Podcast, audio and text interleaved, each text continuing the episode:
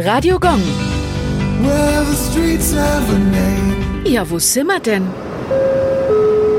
Rennbahnstraße, Nürnberg.